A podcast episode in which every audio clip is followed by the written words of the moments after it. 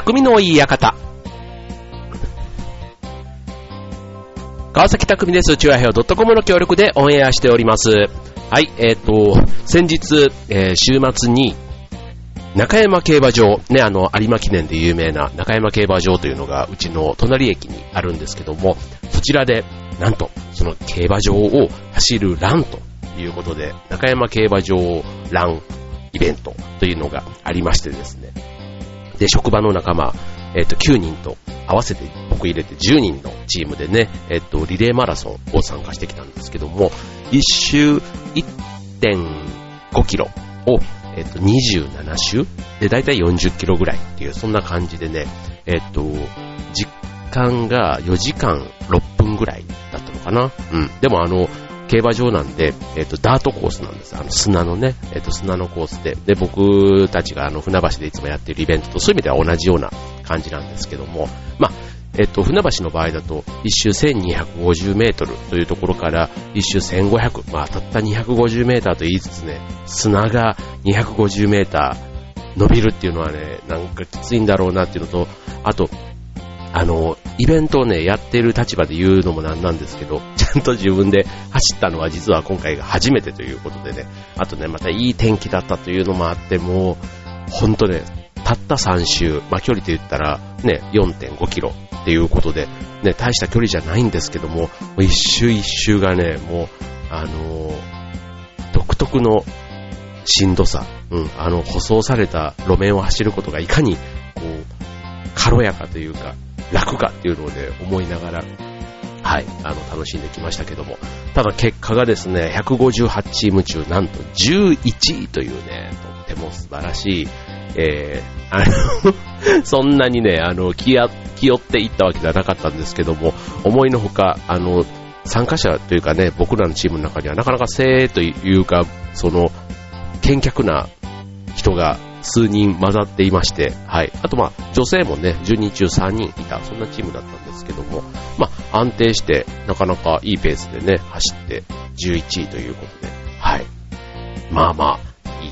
思い出になった大会でしたけども、はい、次回ね、えっと、船橋のイベント、まだね、日程は正式発表はしておりませんが、えっと、10月の上旬予定しております。よろしかったらぜひ遊びに来てください。はい、ということでね、まあこういうね、イベントとかも、えー、あったりするとね、ついついね、終わった後、ね、打ち上げとかも非常に盛り上がる。うん。あの、この間も、そのイベントの後、まあ、5時からね、乾杯なんつってやったんですけども、もう5時半にはね、居酒屋がもう満席で、はい。で、隣の駅までね、戻ってきて、あの、宴会をしたんですけども、えっと、僕ら10人で、えっと、他にもね、10人ぐらいのテーブルがもう、えっと、3つぐらい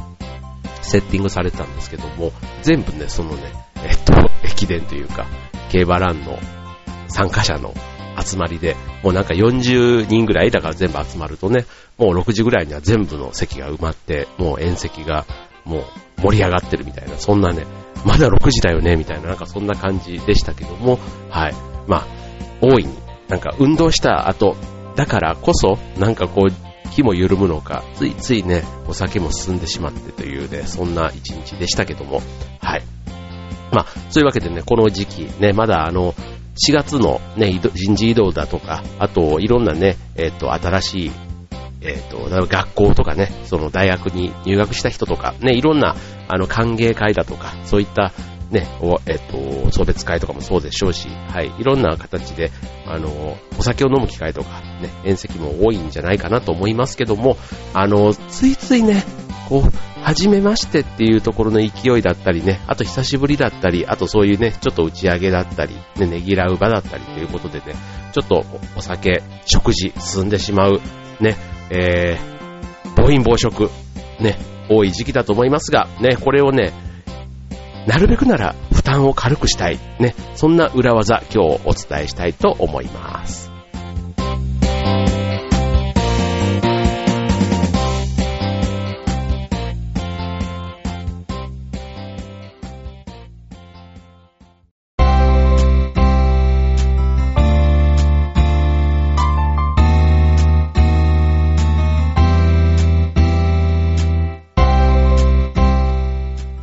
はい、えーと、今週の匠の館は、暴飲暴食対策ということでね、はい、まあ、いろんなね、飲み会とか、あと友達とのね、そういう付き合いとかで、ね、こう、やっぱりこう、暴飲暴食というかね、えー、まあ、あとはダイエットしてる人とかね、こう、してるとはいえ、ね、なかなかこうね、減らすことができない、そういう飲み会の機会ですけども、あの、ね、せっかく、こう普段はね、こう食事なんかもすごい気を使ってるので、そういう時だけね、やっぱりノリでこうね、勢いで行ってしまうみたいなところ、なんかあるんじゃないかなと思うんですけども、はい。まあ、これもね、やっちゃったものは仕方がないと。ね、翌朝ね、あの、僕は、まあ、二日酔いにさえならなければまあいいかなっていう程度にはね、行くんですけども、まあちょっとね、えっと、二日酔い、ね、あなるとね、ほんとね、なんでこんな飲んじゃったんだろうっていつも後悔しながらね、はい、あの、学習しないことが多いんですけども、はい、まあ、えっと、まず最初ご紹介しますのが、えっと、暴飲暴食したね、えっと、翌日、ね、えっと、しちゃった後の、まあ、リカバリーって言っていいんですかね。うん。まあ、チャラにはなかなかできないですけども、なるべくそのね、暴飲暴食の負担を翌朝以降、翌日以降に持ち越さないためにということで言うと、まず一つ目、うん。翌朝の朝食が大事ということなんですね。はい。まあ、あの、食べ過ぎ、伸びすぎの、あの、翌日っていうのは、あの、胃もたれでね、食欲が落ちちゃうじゃないですか。うん。で、えっ、と、まあ、当然ね、食べ過ぎっていうことだから、その、例えばダイエットしてる人だったら、1日ね、3食にこだわらずに、とりあえず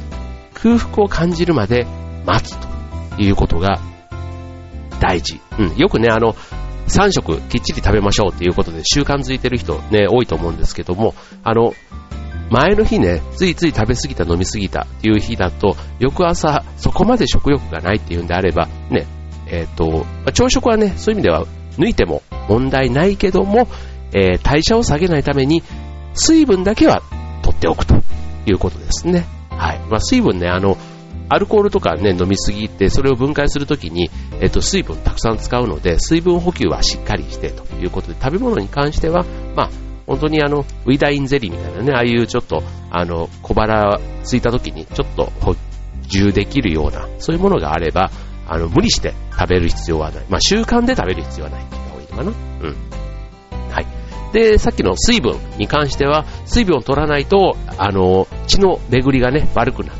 老廃物がね、体外に出ないので、良くないと。で、さらに、えっと、そういうのがね、こう、滞ってくると、その、酸素がね、体の隅々まで行き届かないので、脂肪燃焼を妨げてしまうということでね、うん、いろんな、ね、ちょっと悪いモードに入っていってしまうということなんですね。はい。なので、例えば、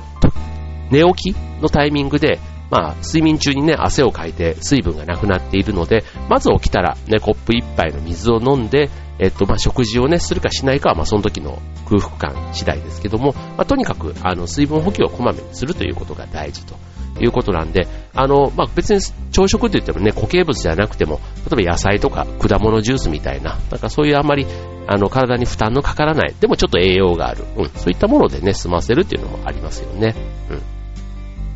はい。なので、あの、炭水化物系とかね、まあそういうものではなくて、うん、まあ野菜、あのビ、ビタミン、ミネラル、うん、なんかそういったものでね、えっと、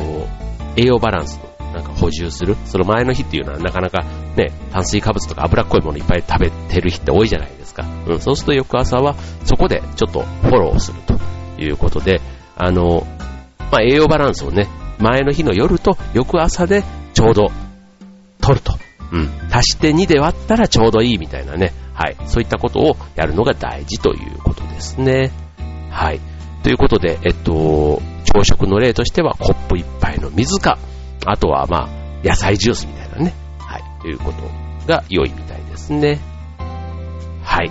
なんかね、いろいろあの、そういう野菜ジュースって言ってもね、今あの手作りのあのミキサーを使って、こうやるオリジナルのね、こうジュースレシピなんていうのもあの、なんだっけ、クックパッドとか、ああいったものを見ると本当にね、いろんな種類があって、もうヨーグルトと、なんか、あの、スイーツというか、あの、なんだ、えっと、フルーツだ。スイーツじゃない、スイーツだ。ケーキとかになっちゃう。えっと、キウイとか、なんだ、あの、あと、野菜でもね、セロリとかね、なんかそういったものもちょこっとね、混ぜて、あの、人参とか、あと蜂蜜とかリンゴとか、ね、そういったものをね、こう入れてミキサーにするだけで、結構、あの、新しい味のね、こうフルーツジュースというか、野菜ジュースが作れたりするということで言えば、まあ、ミキサーをね、えー、多用する方多いですけども、うん、そういったところでも、プラス一品ね、混ぜてみるといいのかもしれませんね。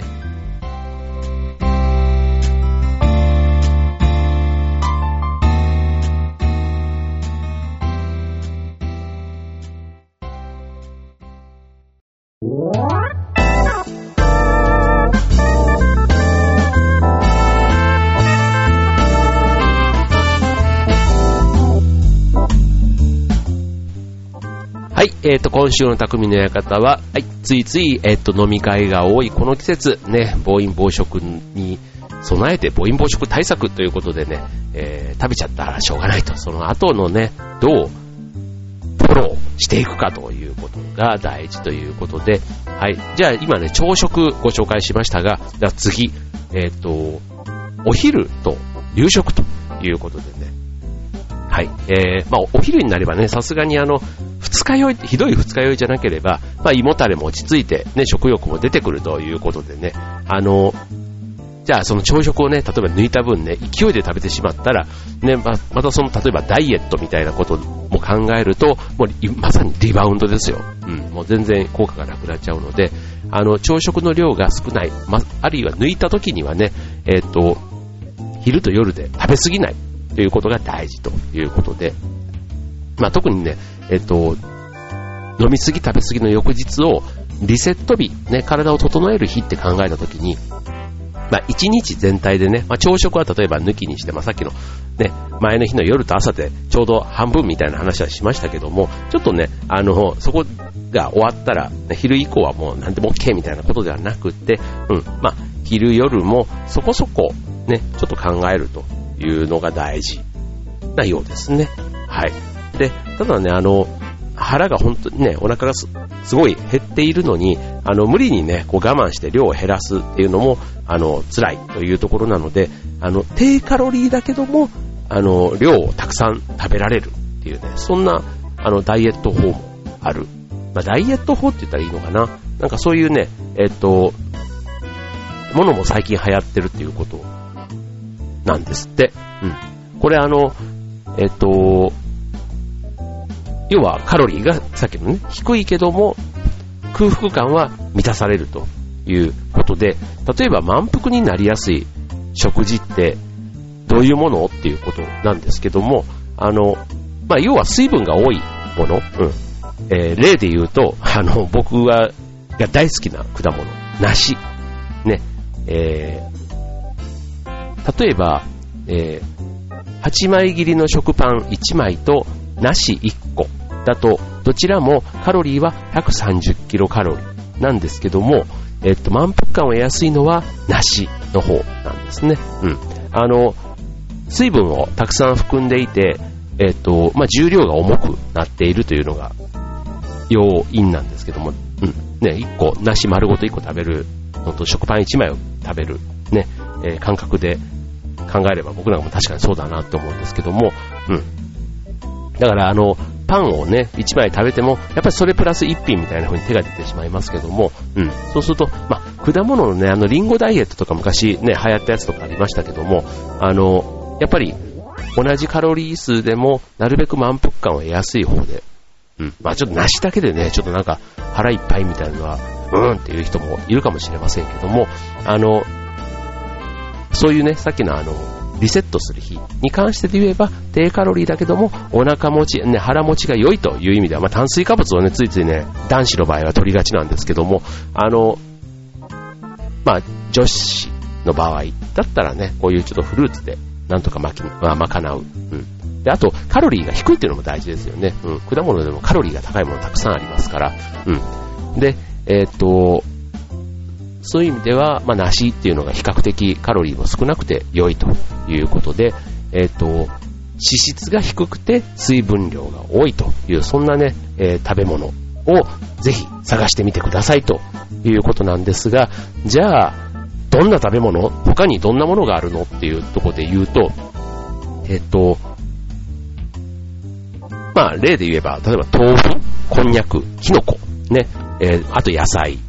とかね、うん、あとは、なんか、低脂肪、無脂肪みたいな、ね、そういったものが、えっ、ー、と、カロリーが低い。逆にね、あの、ナッツとか、あの、お肉とか、まあそういったものはちょっと高くなるということで、はい。えっ、ー、と、いうことですね。はい。あとはまあ野菜でもあの大根、ごぼう、人参などの、えっ、と、根菜類の方が、えっ、と、重量がある。うん。だから葉物よりも重量があるから、うん。そういったものの方が、えっ、と、腹持ちも良いし、えっ、と、あと、咀嚼回数、噛む回数が増えるので、満腹中枢を刺激できる。ね、噛む回数って大事だって言いますよね、本当に。もうね、僕もあの、よくね、こう、スープでも噛んで飲むみたいな感じの方が、あの、満腹中枢の刺激っていうのは昔聞いたことありますけど、牛乳を噛んで飲むみたいな。うん、なんか想像できないですけどね。はい。まあそういうね、噛んで食べるみたいなところを、現代人ね、なんか7回ぐらいでね、飲み込んじゃうみたいですよね。うん、僕も、うん、食べ物にもよりますけど、あの、そう、こんにゃく麺っていうのをね、この間、出てきてですね、夜10時ぐらいにちょっともうどうしても腹が減ってって言って、あの、ただ、うどんとかね、そういったもんじゃなくて、ちょっとカロリーの低めっていうのでね、こんにゃく麺っていうのがあって、で、それを食べたんですけども、こんにゃく麺ね、えー、っと、僕がたまたま食べたやつがね、なかなかうまく切れなくてですね、あの、こう、つるっとね、えっ、と、麺のまま、こう、飲み込もうとすると、切れないまんま、こう、食道の方まで入っていって、その、噛み切ろうとすると口の中で、ね、なんかちょっとうまく逃げちゃうんですよね。そう、だからあの あの、喉の奥の方にまでこう、麺が繋がってる状態で、こう行ったり来たりっていうのがね、すっごいもう、あの、うどんだとね、多分切れちゃうんでしょうね、こう噛めば。噛めばプッと切れちゃうから、唇とかでも切れるじゃないですか。で、こんにゃく麺ね、たまたま唇ではね、唇ではこう切れなくて、で、歯で噛んでもなんかちょっとね、中途半端に繋がっていて、それをコクって飲むとね、またその飲み込んだ先もまだ口の外で繋がってる はい、もうね、そういうね、ちょっと、これ、ね、誤飲じゃないですけども、あの、ちょっと気管とかに入るとね、ちょっとむせてしまいそうな、はい、出来事でしたけども、はい、まあ、低カロリーでもね、そういったものも、ちょっと食べ慣れてないものはね、ゆっくり、や、そう、だからね、逆にゆっくり気を使って食べてた分、うん、確かに量の割には、こう満腹感が得られたかなっていうふうに思いましたね。はい。で、えっ、ー、と、それでも足りない、うん、場合には、まあ、炭水化物、ね、ご飯とかパンではなくって、まあ、鶏肉のね、なんかささみとかのね、ああいうあの、油分が低くて、タンパク質の多いもの、ね。で、当然あの脂肪の多い皮の部分は剥がして食べるということで、はい。そういったものが良さそうですということでね。はい。まあなんかね、えっと、暴飲暴食した翌日、ね、こう、ダイエットっていうことだけではなくて、本当に胃を休めるっていう意味では、ね、今日ご紹介したような料理で、うまくね、体を整えて、ね、早めにこう回復させるということが大事ということですね。はい。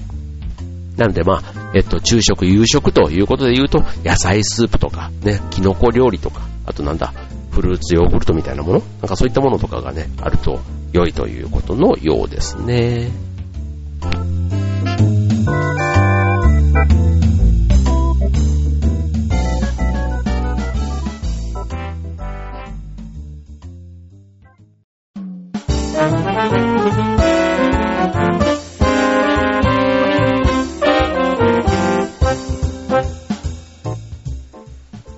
ということで、今週の匠の館、宴会の多いこの季節、ね、暴飲暴食の、えっ、と、翌朝リセット術、ね、暴飲暴食対策ということでお送りいたしました。ね、えっ、と、本当に、二日酔い以外、ね、二日酔いはね、本当ね、もう、この頭痛、なんもどうも頭を外したいと思うぐらいね、辛かったりしますけども、あの、そうじゃない、ね、この、ダイエットみたいなところはね、ついついね、こう、勢い、流れでね、食べちゃった、飲んじゃった、みたいなところはもうそれはしょうがない。ただね、その翌朝ね、ご自分でできることはしっかりね、え整えておくというのが、え大事ということでね、まあ、食事を中心に今日はお送りしましたが、いかがでしたでしょうか？ね、あの、あ全然ね、話、あの、ちょっと変わるんですけども、あの、スマートフォン、ね、以前だと、あの、スマートフォンとかって、どうやってお手入れというか、あの、綺麗にしてますか？うん。あの、よく昔だとパソコンのキーボードとかマウスとかはね、あの、なぜか便器に例えられますよね。あの 便器の座面より、えー、汚れてるなんて言ってね、あの、いうのはよく言われましたけども、スマートフォンもね、ばい菌だらけっていう話がね、この間あってですね、うん。本当にあの、例えばトイレの水洗、ね、水流さのハンドルあるじゃないですか。あそこの、その、18倍のバクテリアがついているとかね、スマートフォンにね。うん。だトイレのあそこよりも、うん、っていうね、そん、っていう話が、この間や、聞いてですね、うん。で、確かにね、そんなにこう、拭くもんじゃないし、毎日のようにね、手、持っているものだし、こう、例えば暑い日とかね、こう喋ってると、ちょっと話したら、ね、耳の皮脂というか、なんていうの、汗っていうの？なんかそんなもんちょっとついてるな、みたいな、ね、あの あるじゃないですか。うん。で、こう拭いているつもりが、なかなかね、こう、綺麗にできていない、みたいな。だからね、この携帯というかスマホの手入れで使っちゃいけないものっていうのは、ティッシュペーパーとかペーパータオルっていうのはダメらしいんですよね。絶対ダメ。現金らしいですよ。傷をつけてしまう上に、あの、油脂分とかっていうのは全く拭き取れずに、汚れを広げるだけになってしまうそうです。はい。で、えっと、ウェットティッシュなんかも、あの、油脂の汚れは浮かせますが、えっと、含まれる成分が乾いた後にベタつきの原因になってしまうと。うん。あと、ま、指とかでこうね、取っても、あの、汚れは、なんとなく取れたような気分になるんですけども、その、指紋とかね、あの、指の油とかを薄く伸ばしているだけで実際にはあんまり効果がないということなんですって。うん。うん。で、あと、ま、電子機器ということでね、例えばガラス用のクリーナーとか、なんか洗剤、アルコール系もね、なるべくこう使わないっていうことで言われているので、まあそういったものも使えられ、使えないということで言うと、その、衛生面保つためにどうしたらいいのっていうのをちょっと調べてみたら、ちゃんとあるんですね、いろいろね。なんかタブレット専用のコロコロみたいな、なんかね、油分をね、吸着するあの、いわゆるコロコロですよ。うん。ああいったコロコロもね、売っていたり、あとは、なんだ、タッチパネル保護剤うん。なんか2、3滴、てってってこう液体のね、えっ、ー、と、クリーニングコーティング剤だそうなんですけども、2、3滴垂らして拭くと汚れを取り除けて、さらに、えっ、ー、と、画面の保護、コーティングまでしてくれるということで、うん。これはちょっと便利かなと思いましたね。はい。あとは普通のね、メガネ拭きみたいなスモ、スマートフォンクロスというものもね、えー、市販で販売されているそうなので、あの、普通のティッシュとかと違って、こうマイクロファイバーの布が油とホコリを取り除くということで、うん、その傷がつく原因になる、例えば普通のハンカチとかね、そういったものではダメで、その目の細かい、目が細かいクロスを利用するというのが良いと。まあちょっとあの、最後は豆知識ということで、ちょっとあの、この暑くなるね、今日も気温がね、今日は週末にかけてね、なんか気温が上がったり下がったりしていますけども、ちょっと夏日もね、そろそろ出始めるこの季節ね、ちょっとスマートフォンなんかもね、綺麗に、一度綺麗にしてみて、その後のお手入れ考えてみてはいかがでしょうか。えー、今週の匠の方はここまで。バイバーイ。